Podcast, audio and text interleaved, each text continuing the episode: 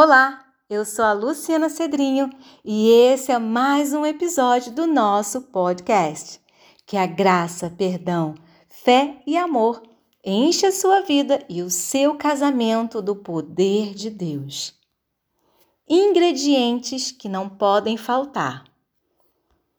Resolvi fazer um bolo e, quando estava adicionando os ingredientes, comecei a ser ministrada pelo Espírito Santo. Em minha memória veio a falta de oportunidades no qual não pude exercer essa função tão linda que toda mulher deveria ter o prazer em exercer: ser do lar. Afinal, fui roubada ou me roubaram esse momento? Me questionei. Como resposta, entendi que para Deus não importa o quanto te saquearam, Ele sempre te concederá oportunidades para viver o tempo que lhe foi roubado. Creia nisso. Para preparar um bolo, precisamos usar alguns ingredientes, e ao acrescentar, o Espírito Santo foi falando comigo.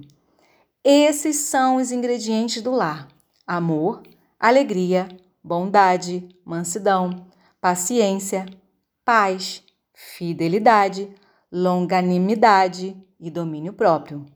Gálatas 5, versículos 22 e 23.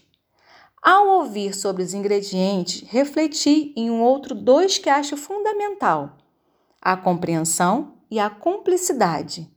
Assim, ao misturarmos os ingredientes divinamente sugerido pelo Espírito Santo, formamos uma base sólida para um lar verdadeiramente abençoado.